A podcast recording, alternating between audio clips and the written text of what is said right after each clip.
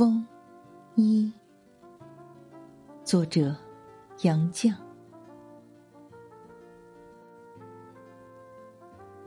为什么天地这般复杂的把风约束在中间？硬的东西把它挡住，软的东西把它牵绕住。不管它怎样猛烈的吹。吹过遮天的山峰，洒脱缭绕的树林，扫过辽阔的海洋，终逃不到天地以外去。或者为此，风一辈子不能平静，和人的感情一样。也许最平静的风，还是浮浮的微风。果然纹风不动，不是平静，却是酝酿风暴了。闷蒸的夏天，风重重的把天压低了一半。树梢头的小叶子都沉沉垂着。风一丝不动，可是何曾平静呢？风的力量，已经可以预先觉到。好像蹲伏的猛兽，不再睡觉，正要纵身远跳。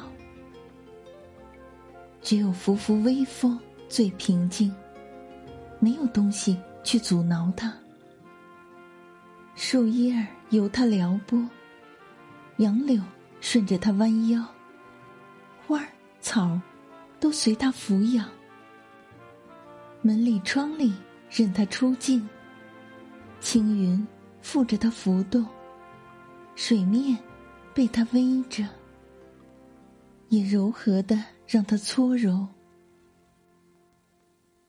随着早晚的温凉，四季的寒暖，一阵微风，像那悠远清淡的情感，使天地浮现出忧喜不同的颜色。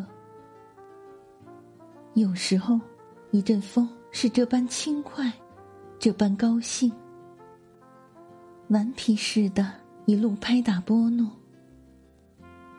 有时候淡淡的，带些清愁；有时候润润的，带些温柔；有时候抗爽，有时候凄凉。